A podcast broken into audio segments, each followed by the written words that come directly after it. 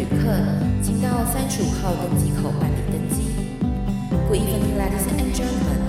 Passenger on the flight to Travel Charter, please proceed to gate number thirty-five.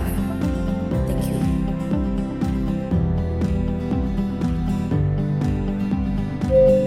各位贵宾，我们即将起飞，请确实扣好系紧您的安全带。谢谢。Ladies and gentlemen, we are ready for takeoff. Please make sure that your seatbelt is fastened. Thank you.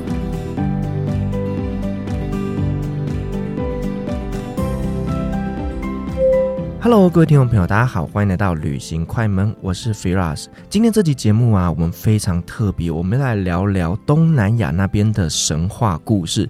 因为呢，其实，在我们节目里面，我们聊了很多很多的鬼故事。但是呢，这是我们第一次用神话故事来切入，而且呢，就直接带着大家去东南亚。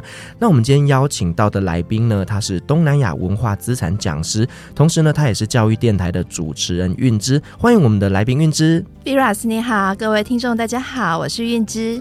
哇，这声音听起来果然就是主持人。没有啦，我是菜鸟，还在见学阶段，还请多多指教喽。好啊，那我非常期待运之今天来跟我们分享的这些故事，因为其实这几天我有上网去搜寻了一些，就是呢韵之的相关的背景哦，他出了超级多的书，他真的在台湾可以说是东南亚的专家。不敢，不敢，不敢。好，那我们今天要来切入的呢，就是神话故事嘛。好，那我们知道，在我们的一个呃华人的文化里面呢，我们是盘古开天，女娲创造了人类。那呢，我们在东南亚那边呢，他们有没有什么样的一个起源呢？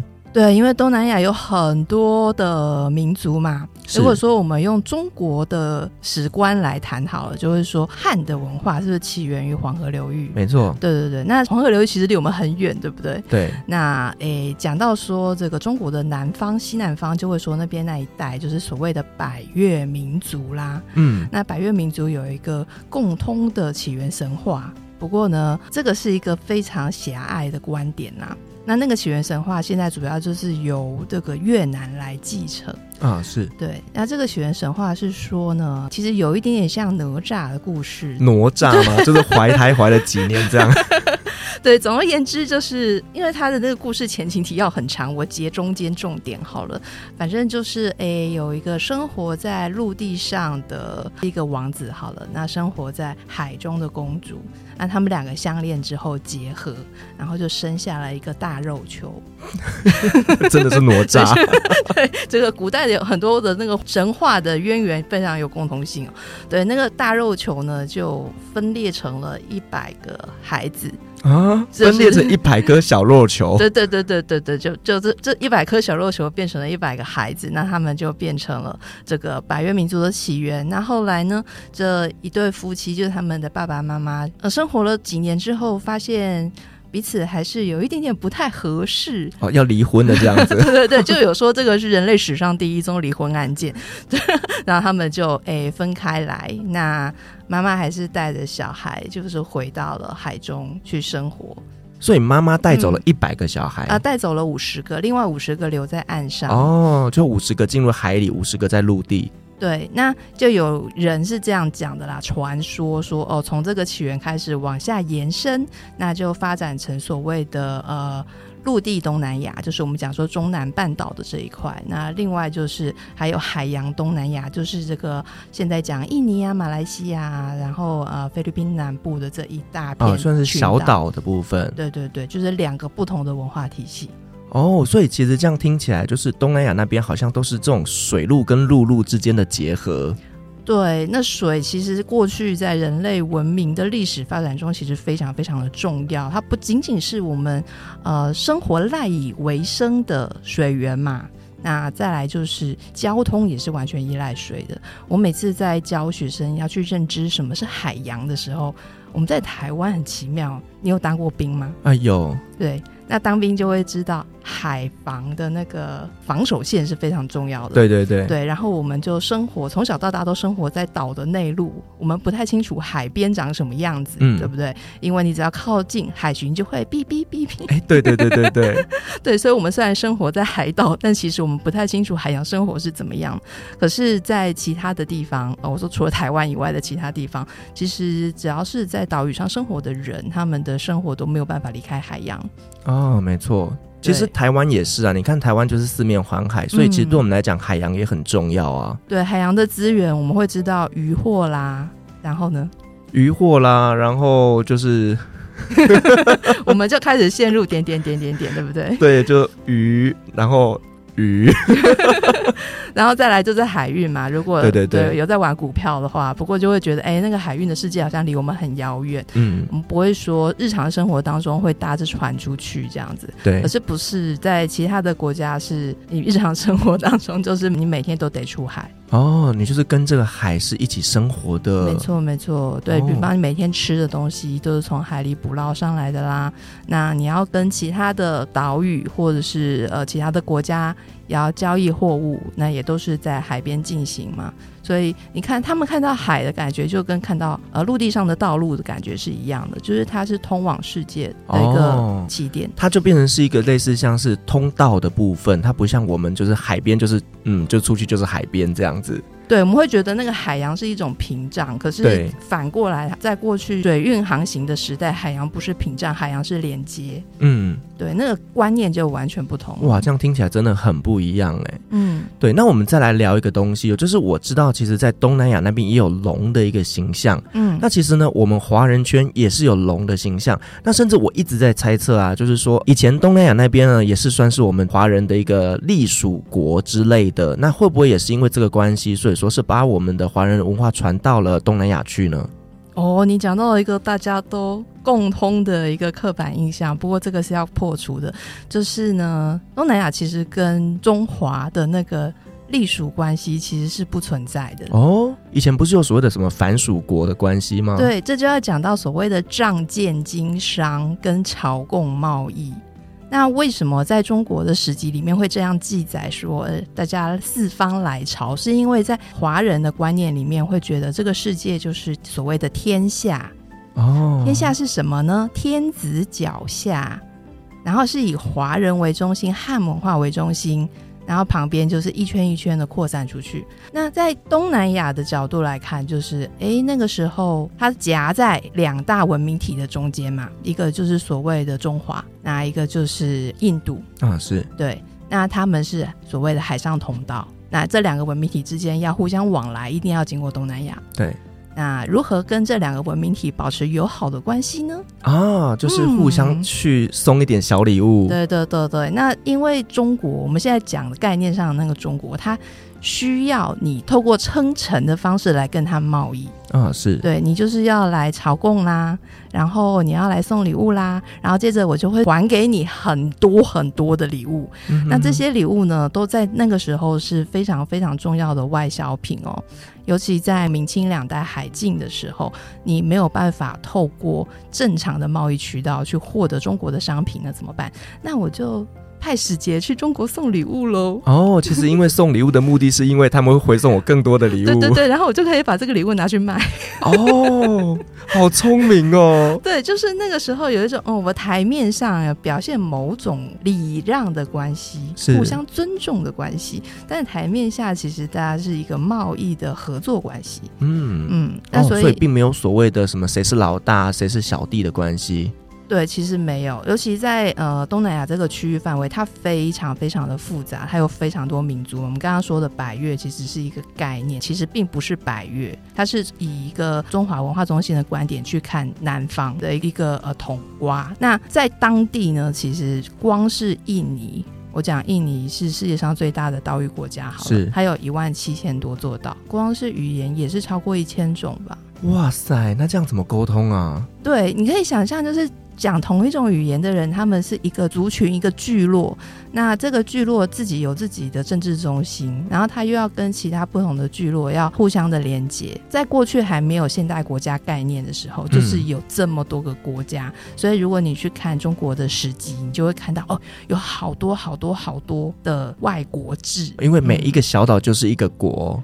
对，或者是光是像爪哇岛上就有 N 个国哦，那真的是有成千上万个国啊。对对对对，所以那个关系是非常非常复杂的。那你说要怎么样去由谁去代表跟中国 成为他的一个呃属国之类，那个真的是不太可能建立的状态。嗯嗯。那你说真正的会受到中国很明显的控制的那个国家叫做越南。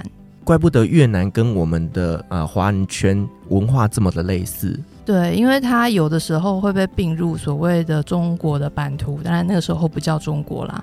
那更多的时候，他们是不断的在争取独立的。所以，如果你有机会去到越南旅行，你在每个大城市，你看到那个街道的名称。比方什么海拔增啊，然后会看到那个诚心道的那个像啊，这些全部都是抵抗中国入侵的大英雄哦。所以说，其实他们跟中国的关系是既友好又是对立的关系。很复杂，对，情绪很复杂。他们代代相传的歌谣里面都会说，他们被中国奴役跟统治了一千年，所以其实底子里是有点抗拒这件事情。对于中华文化，就是你过去在这个体系里面，你不得不接受，那你又不愿意承认。是，怪不得在这几年，其实越南那边也陆陆续续发生了一些排华的一些活动。排华这个又分成两个局面来看啊，它又有点复杂了。其实他们当地很清楚啦，就是中国大陆的那个中国。跟台湾其实是完全不同的两个世界，是对两个不同的文化。对于中国的抗拒，一方面来自这几千年来的仇恨；对于台湾或者讲台商的抗拒，则是台商有一点搞不清楚状况。怎么说呢？就是我们刚刚讲说，从百越的这个神话往下流传，对不对？是不是海洋就很重要？对，那海洋的保育是不是就很重要？啊、哦，非常重要。对，因为你吃的东西都要从海里来嘛。没错。对，那好的，当台商过去那边设立工厂的时候，可能没有意识到环保的问题，那就会造成那边的海洋资源的一些污染。是，那以当地人来讲，他一定会非常生气的嘛。对，尤其对于海洋的崇拜和对于河流的崇拜，都已经神化。不只是中国有龙的信仰，在东南亚地区也有非常深刻的龙的信仰。那个龙其实就是水神。哦，了解，嗯，所以跟我们中国的龙是不太一样的，长相不太一样，但是概念上是类似的。因为河流在流动的时候，那个姿态很像啊，哦，很像龙。哎，如果用生物来讲，就像蛇啦。哦，那把这个蛇神格化就是龙，所以我们讲说龙神龙神。那在东南亚是叫它 Naga，哦，那 Naga 这个名字是跟印度借的。OK，嗯，所以是属于印度的神的名字吗？对，他跟印度借了很多名字来，然后应用在自己原来本土就有的信仰里面，所以对龙的这个崇拜也是非常非常重要。那你知道啦，台湾人最常讲的一句话就是：你是要环保还是要赚钱？啊、哦，这个真的是很难取舍。对，就是你在台湾讲讲算了啊，没关系。可是你到了人家的地盘，不要讲这句话。嗯，真的，因为重点不是环保或赚钱，而是你亵渎了他们的文化。而且重点，你还是一个外来者，你对于我们并不了解。然后呢，你却用你的观点来开发我们这个地方。对，虽然的确在这边设立工厂，它可以带来经济上的改善，可是请务必先尊重文化。嗯，所以最近啊，就是其实这几年都有啦，就很多新闻在报道，在说，哎，现在西方的一些大企业，他们要扩张他们的全球据点的时候，他们要去雇佣人类学家。嗯，以前台湾有个笑话，就是考大学的时候，为了要念台大，长辈就会说。没关系，你就去念那个吊车尾的那个考古人类学、哦、考古学系耶，对，就好像那是一个没有人在乎的科系，然后进去再去转系考。对对对对对，我们考联考的时候，那个时候是这样讲。对，但是现在的这个观念要反转了，因为在全球化的潮流之中，认识当地文化要优先，比其他你任何的商战技巧都重要。是。好，那我们刚刚聊了很多，就是关于东南亚那边的一个文化层面的一些故事哦。那接下来我们还是回归到这集的节目是在讲神话嘛？嗯、那我们刚刚聊到龙哦，这个主题，其实呢，我知道在东南亚有很多很多的国家，他们是把龙视为他们的祖先。对。那这个部分有没有一些神话故事可以来聊聊呢？啊、呃，我分享一个当时成为中南半岛霸主的一个国家的故事好了。哪一个国家？那个国家现在叫做柬埔寨。哦。当初是霸主啊！当初是霸主，我们现在很难用现在的柬埔寨去想象当年的那个盛况。嗯，没错。对，这个就要怪罪那个十六世纪之后的世界局势的发展。不过这个不是重点，我们往前推，我们从西元一世纪开始讲。那个时候还是神话时代，那在当地流传着这样的一个故事哦。这个故事在每个人结婚的时候都会具体的表现出来。结婚的时候，嗯，为什么呢？对。如果说你不晓得这个故事，你去直接去看他们结婚的仪式，你会觉得有点奇怪。为什么这个新郎跟新娘他们在完成所有白天的仪式，要进入洞房之前，新郎要去拉着新娘子，他们新娘子身上会有一条像是披巾的东西，围巾的东西。嗯，那穿礼服的时候都要穿的。那这一条围巾呢，它就会在背后有一个长长的下摆。那新郎呢，就要去拉起这个下摆。哦，不是婚纱，不是那个白色的婚纱，哦、对，是织锦，就是丝织品的，对，就拉起那个下摆，然后跟在新娘的后面，是新娘领着新郎进入洞房。哎呦，这样看起来感觉是女性的地位比较高啊，可以这么说，对，因为呢，在柬埔寨现在的习俗都还是男生要嫁进女生家里头的。哦，入赘？哎，也不太算入赘。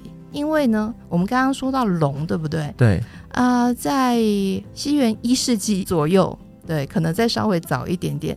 那个时候的高棉民族，他们的女王呢，就是说她是龙女，她是龙女转世的。哎、嗯，没有，她本身就是龙女。哦、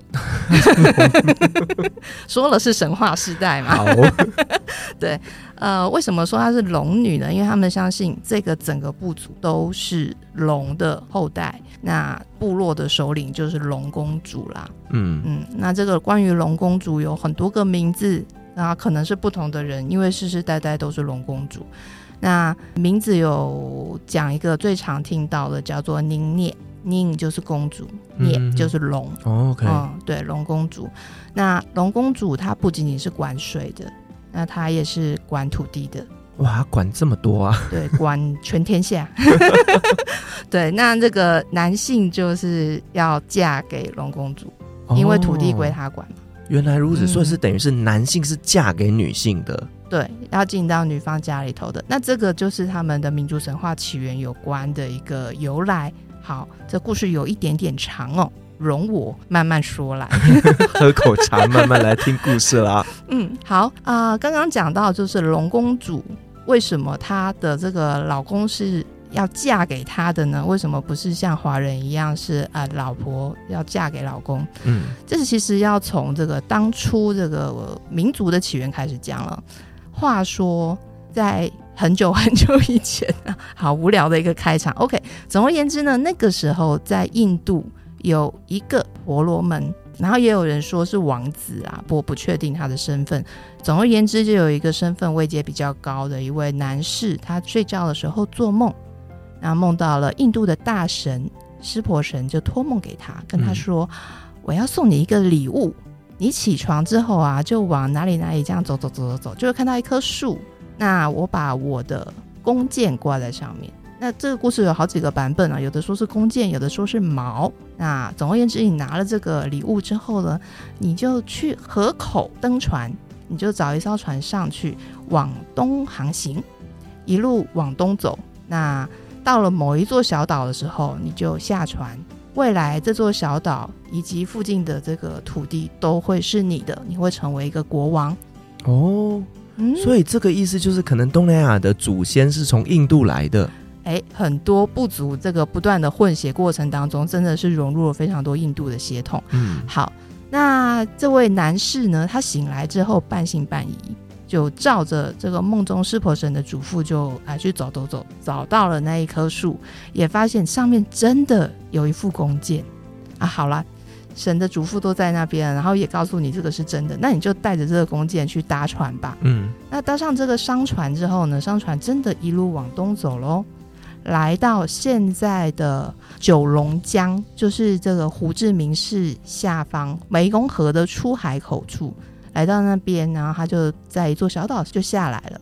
那下来之后呢，就看看环境啊，四处走一走，觉得这个环境真不错。于是呢，他就爬到一棵树上去睡觉，去休息啊。每天就这样子过着很悠闲的日子。到了有一天，这一天是十五的晚上，那是一个月圆的晚上，所以晚上呢，天地也非常的亮。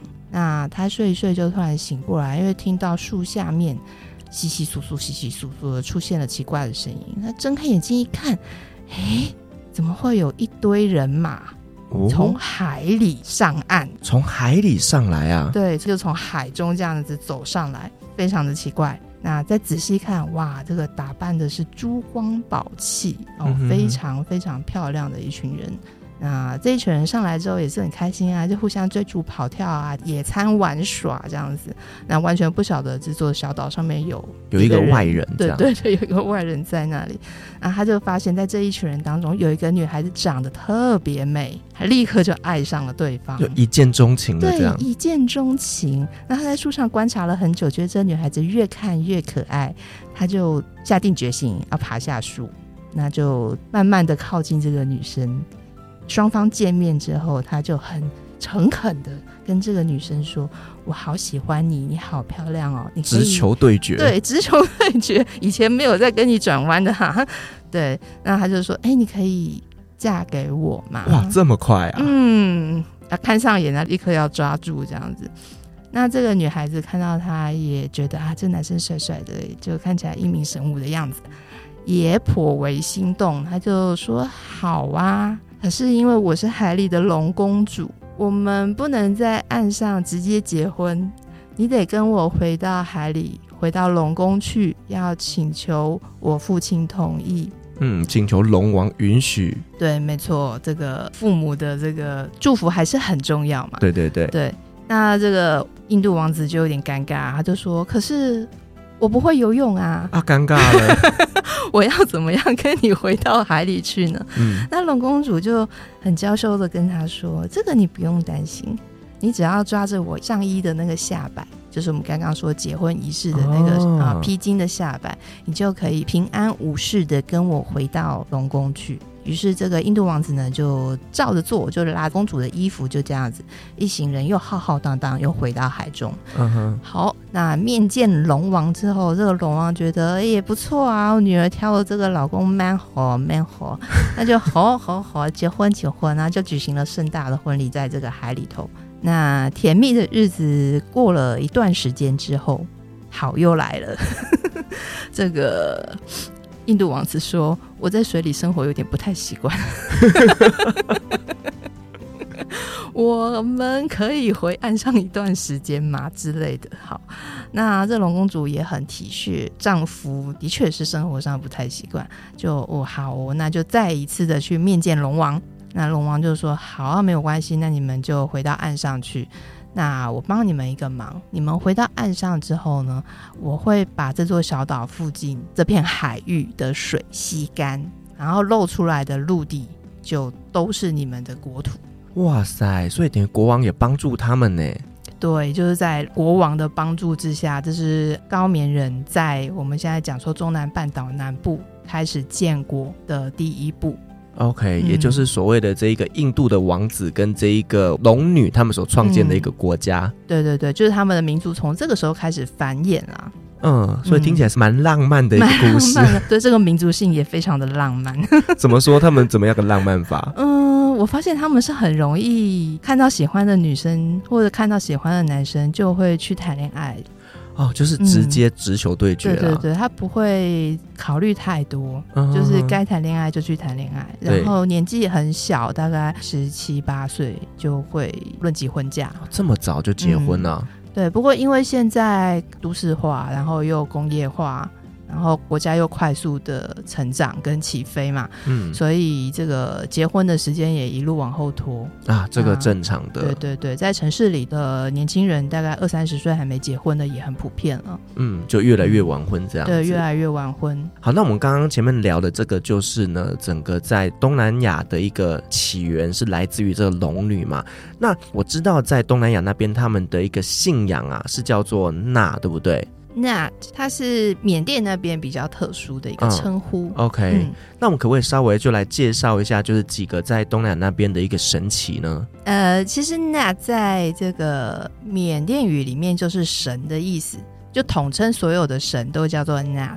那为什么我会特别说有 Nat 的这个信仰呢？是为了要去区别佛哦，佛跟神是不一样的吗？对，佛跟神是不一样的。佛是老师，充满智慧的老师，他不具备神性。哦，那跟我们的观念不太一样哎。对，因为汉传佛教或我们讲说大圣啊，大圣就是呃所谓的原始佛教以外外教外围的区域，觉得可以用自己的方式去诠释佛法。嗯的这这个流派叫做大圣。那随着这个佛教慢慢的传播，很多地方就会把它融进原来自己的多神信仰里面啊。是，其实就像台湾一样，现在也是佛道几乎都是合一的，对，就不分家，反正拜神是这样拜，拜佛也是这样拜。对对对。对，不过在缅甸就分得很清楚了。哦，其实应该是这么说了，在中南半岛都分得挺清楚的。嗯，所以佛他是老师，那神呢，他就是神。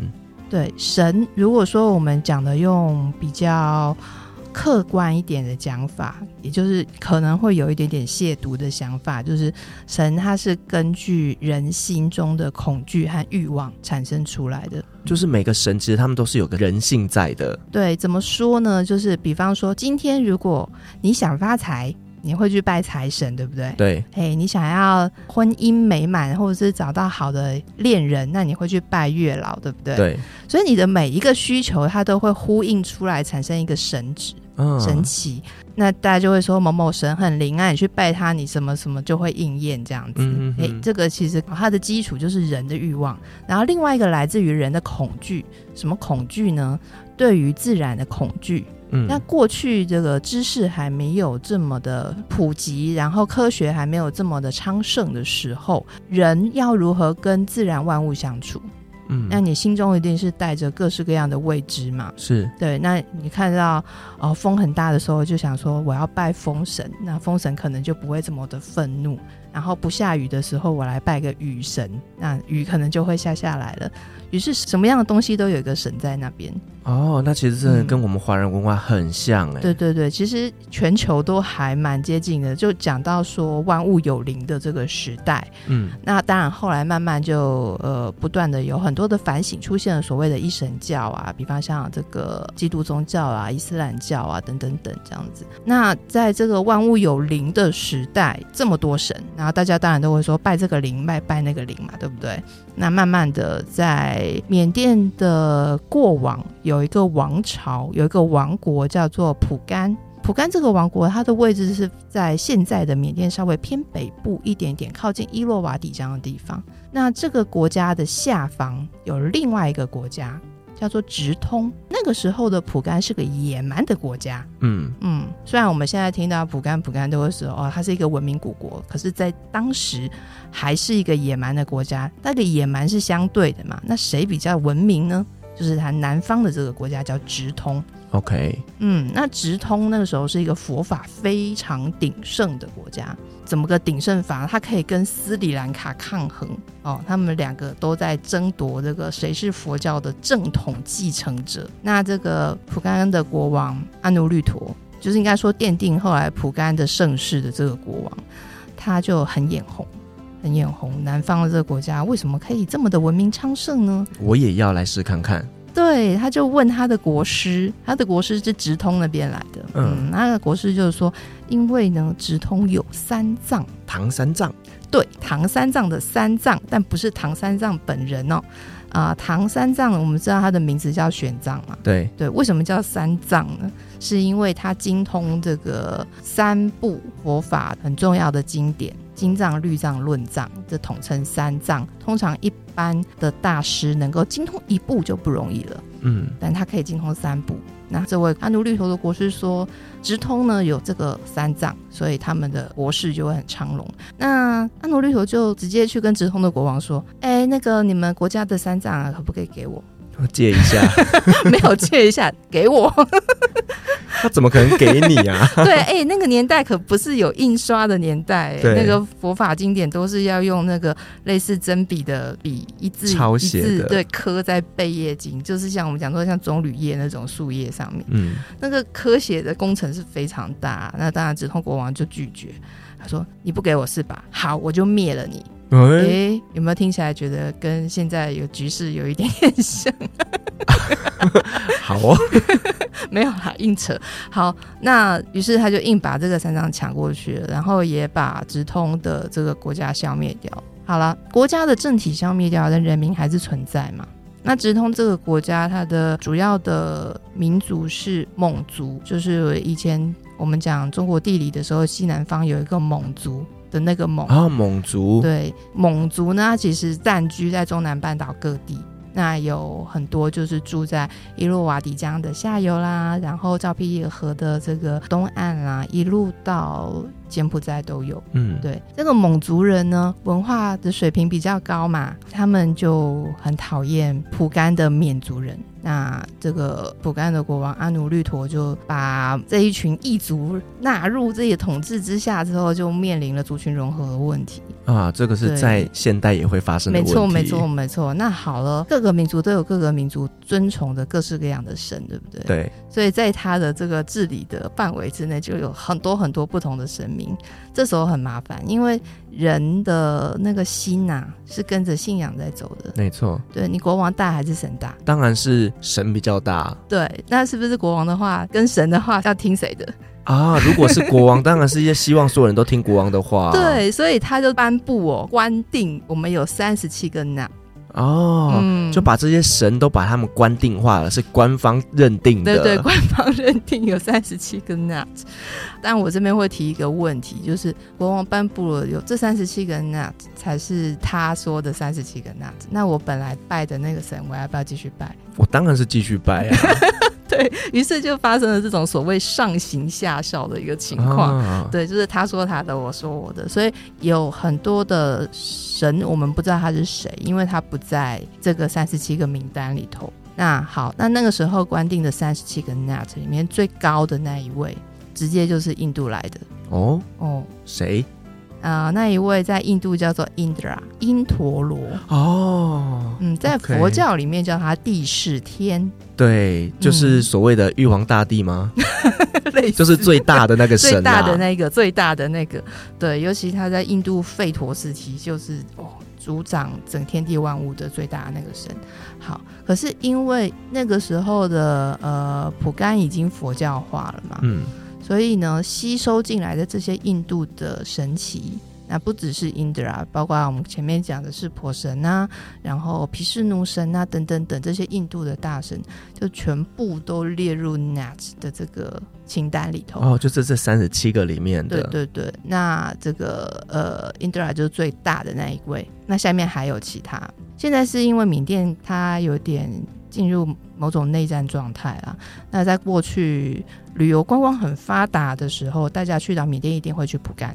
嗯，对对。那后来也列入世界文化遗产嘛。去到蒲甘呢，你一定要经过它的城门，你才能够进去古城区里头。那在城门两边各有一个神龛，这个是大部分人没有注意到的。可是这个神龛跟那个城门一样，是在蒲甘王朝时期遗留下来的宝物哦。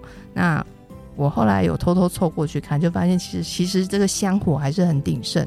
那这两个神龛里面住着的是哪两位神呢？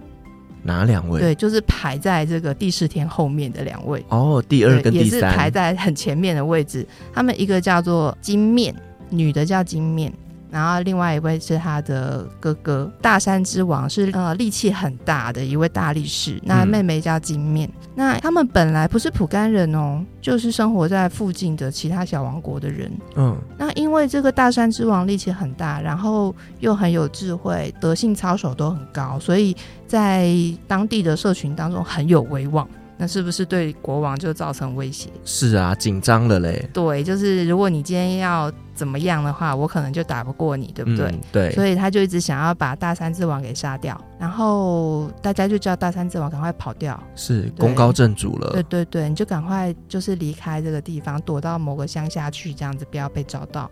嘿，他就真的就离开了。可是呢，那个地方的国王真的有个贼人，他就说：“好，你躲起来是吧？”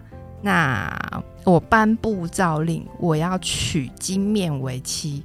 哦，娶他妹妹。对，把他妹妹娶过来，那是不是要举行盛大的婚礼？对，你身为他哥哥，你可以不出席吗？当然不行啊。对，那这个金面就很紧张了，他就说：“我要请人带口信给他哥哥说，说我不能拒绝国王的要求，但是哥哥，请你务必不要回来。”哦、嗯，你就躲着，你不要回来。可是为什么他不能也跟着逃跑就好了呢？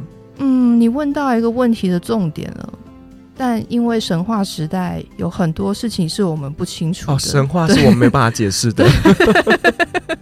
对，就是为什么女孩子不能跟着跑？对啊，我其实不太明白。好，反正 anyway，她就是嫁给国王。对，总之她就必须要乖乖听话，嫁给国王。那这位哥哥就很坚持说。妹妹的婚礼，他不能不出席，所以他就也回来了。那国王就真的在婚礼当天，就当着众人的面把大山之王杀掉。哦天哪！对，然后这个妹妹金面也跟着就死掉了。他就跟着哥哥一起走了。对，就这两兄妹就没有了。嗯，故事没有完，还没完啊！好，为什么缅甸会有这么多 Nats？它主要是说死于非命的人哦，死于非命的人可以变成神，嗯、死于非命的人会作祟，死后会作祟哦，所以就要拜他 怨灵的概念哦。那为什么这个前面讲到说 Indra 最大的那一位，他的地位这么崇高，是因为他是少数不是死于非命的，命的对。那这个大山之王跟金面的这个怨魂。就开始闹起来了，嗯，那就搞到这个国家有点鸡犬不宁。那后来当地人就跟他们沟通说啊，我们还是要好好在这边生活。那可不可以请你们两位依附在一根木头上？我们把这个木头放进伊洛瓦底江，看看它会飘到哪里？嗯，看哪里愿意供养你们，有办法供养你们，那你们就在那里留下来好了。那这两位兄妹呢，也就很尊重父老的意见，然后就跟着这个木头在伊洛瓦底江漂流。后来这个木头就飘啊飘啊飘啊飘到了蒲甘。蒲甘的国王做梦就梦到了，说有一对兄妹有一段这个冤情，冤情这样子。那这个蒲甘国王，因为那时候蒲甘这个国家非常的富庶嘛，嗯，他就说啊，不然这样好了，你们就留在蒲甘。我们在门口帮你们设个神龛，uh. 啊，那我们世世代代供养，条件是你要保佑蒲甘城，请好好保护这座王城啊。嗯嗯嗯。那 OK，交易成立，蛮合理的。对对对，就这样子一路到现在了。哦，oh, 嗯，OK，所以他们就成为就是所谓的最大的那个神奇底下，算是第二重要的神。对。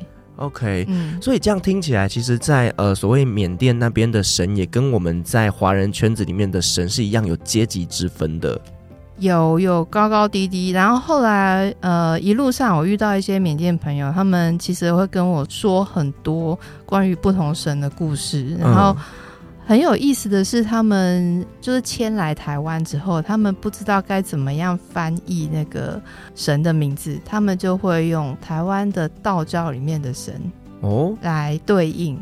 举例来说，比方刚刚您说的这个玉皇大帝，对，他们就会说这位是玉皇大帝，那位是太上老君，然后这位是谁谁谁谁，然后我第一次听到说我傻眼这样的，就是用我们台湾人的一个名词去。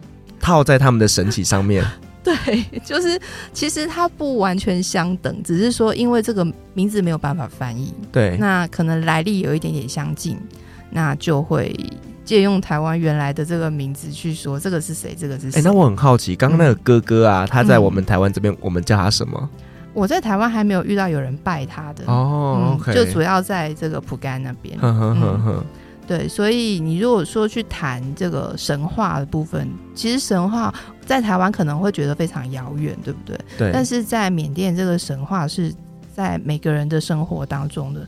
比方说，呃，去年在缅甸政变的时候，蒲甘那边因为它是文明古国嘛，古代的王城的所在地，所以过去的深厚的巫术传统是有留下来的。嗯。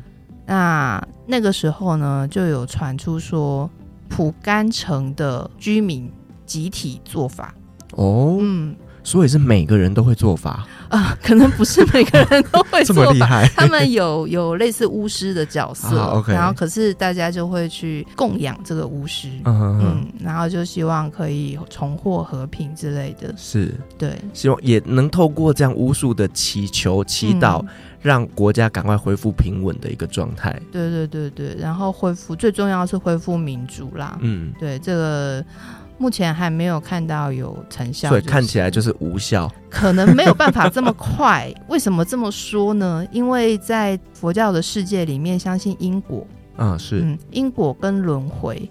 那过去都会讲说，哦，你这一世种的因，那你可能未来几世你都要去承担那个果嘛。对，对，所以你没有办法及时的看到效果。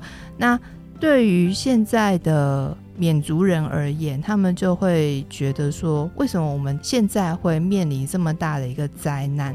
嗯、那可能跟过去对于周边的民族的压迫有关系，因为缅甸它有八大民族嘛，那。最主要的是缅族人数最多，那其他还有七个民族，那这七个民族就生活在各自七个邦里头，嗯，那全部细分下来的话，总共一百三十五个民族。哦，嗯，那所以真的非常多哎，对，超级复杂。所以想说，为什么缅甸会有这么多问题呢？其实跟这个一方面他们是多民族国家，然后各自有各自的生活的领域，以及过去其实不只是蒲甘一个古王国而已，还有很多个不同的古王国。比方大家从新闻上最熟悉的那个若开若开邦这个地方，过去是一个叫做阿拉干的古王国。那因为英国的殖民的关系，所以他后来被并入了英属缅甸。那过去其实跟缅甸没有关系，什么关联？对啊。那再来就是罗兴亚人，就是所谓南亚裔，他们的迁入其实也是跟英国殖民是有关系的。嗯嗯嗯。嗯，那我们知道说，其实刚刚前面有提到，就是说呢，其实他们在什么东西都有神。好，那你有没有听过一些比较特别的神呢？特别的神。我讲一个印尼的例子好了，我觉得这个还蛮值得我们借鉴的。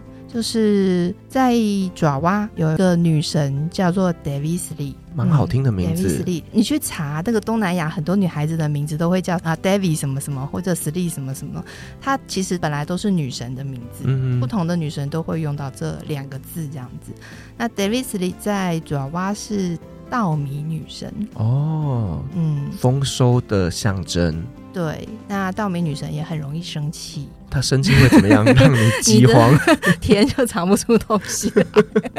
所以呢，父母就会教小孩说：“你吃饭的时候，饭不可以剩下来，不然稻米女神会生气。” OK，、嗯、那生气的话，大家都都没饭吃，大家都没饭吃，就是家里经济就会陷入困境，哦、所以小孩就会乖乖的把饭吃完。而且他们其实不只是爪哇，我发现在菲律宾啊，还有很多地方，他们会把米看成一种很神圣的食物。呃，储存的时候，它会特别储存在粮仓，把这个粮仓架高，不是直接贴着地面的哦，会架高，放在一个类似阁楼的位置，防潮湿吗？一方面防潮，二方面他们相信屋顶靠近天啊，是，嗯，那它是一个最神圣的位置。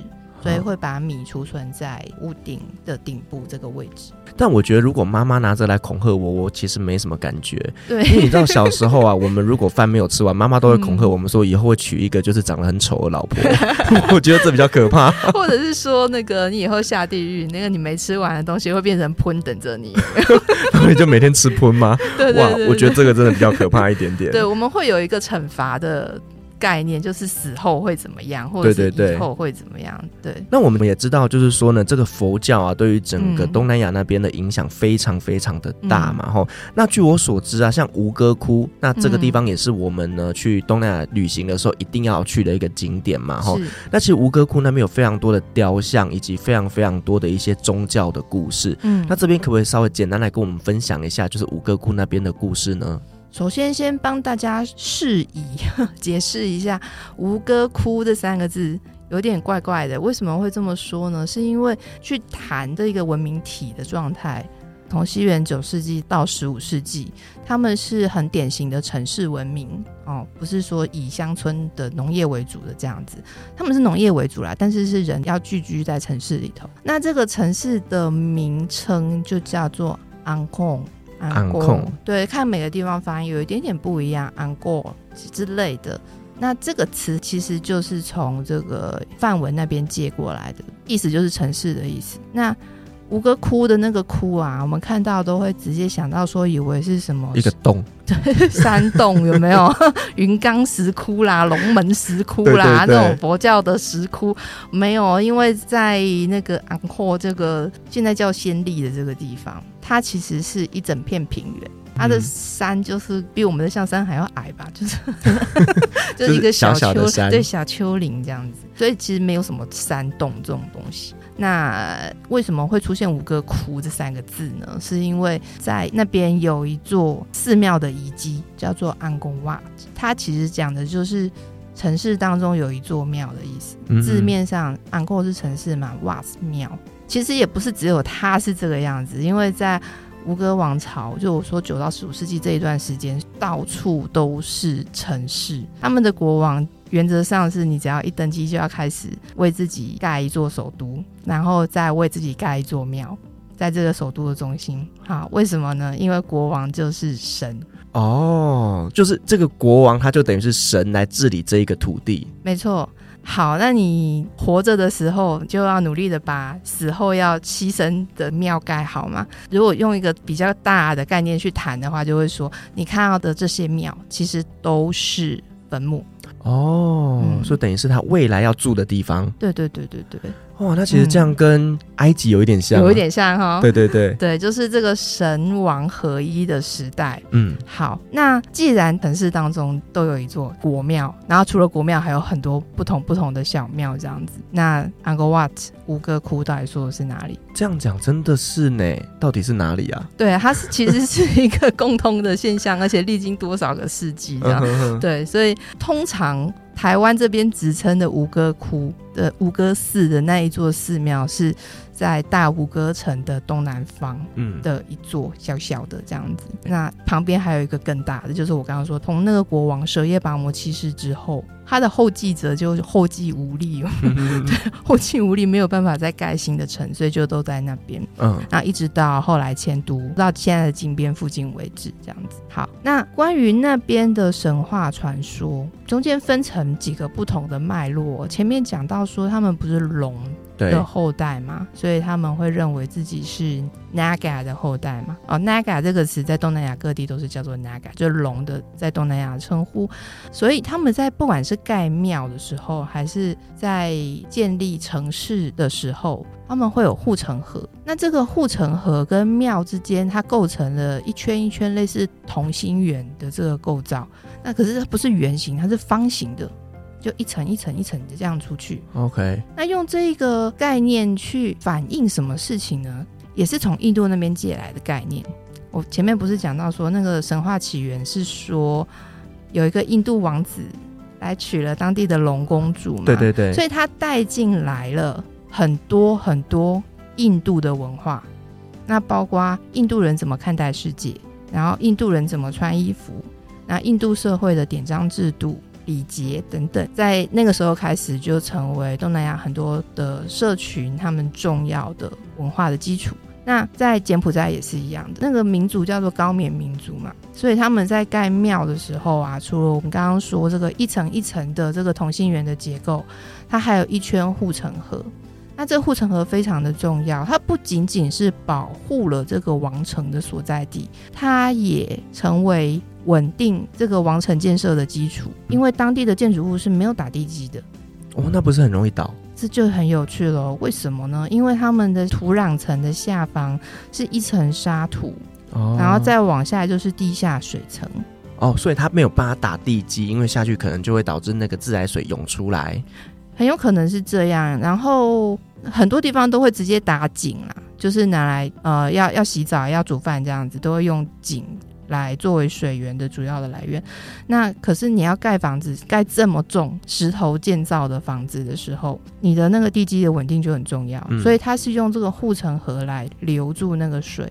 哦，OK。然后你也可以看到这个护城河的水位高低。就会知道说我们的这个基础的水利建设是不是有问题了。高棉民族大概是东南亚水利工程最发达的民族。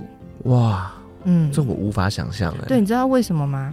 因为啊，我们讲说东南亚没有四季，对不对？对。导游常常会开玩笑，热很热，非常热，对，很热非常热。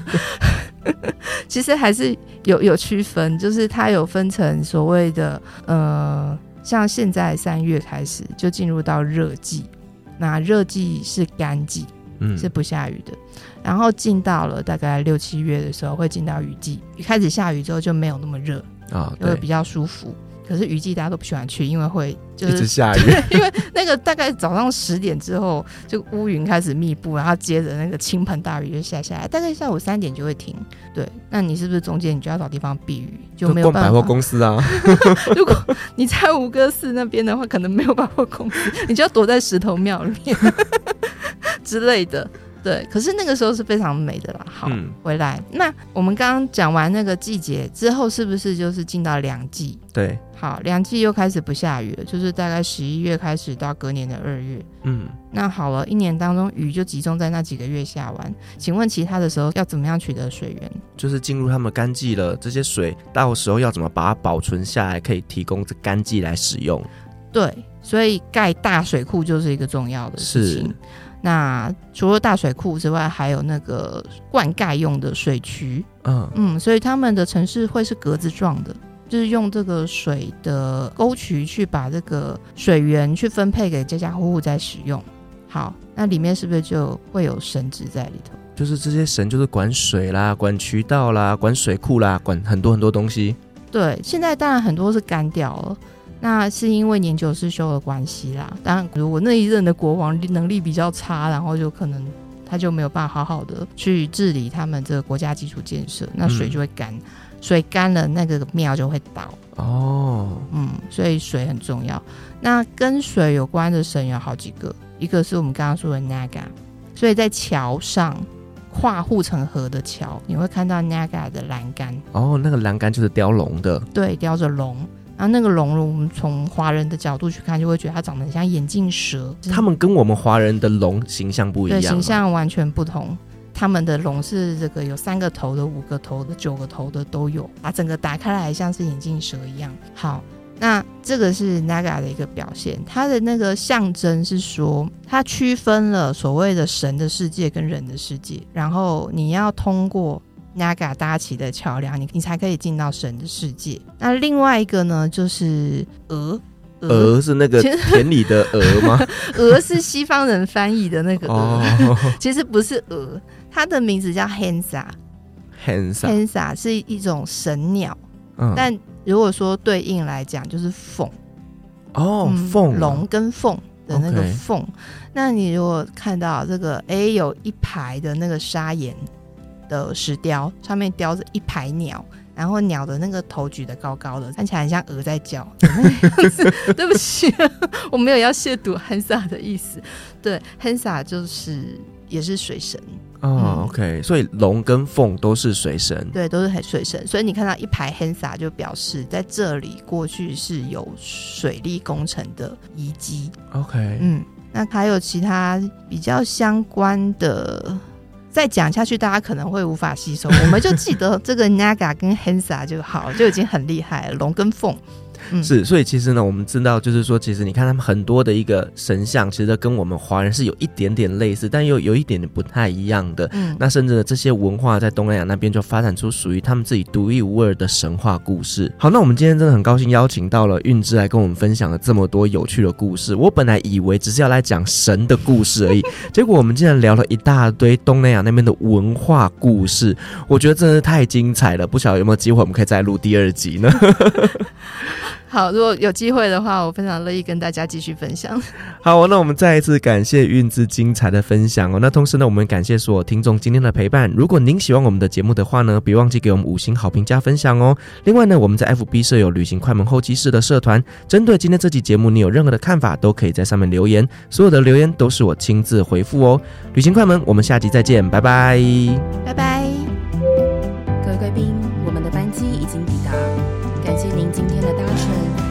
旅行快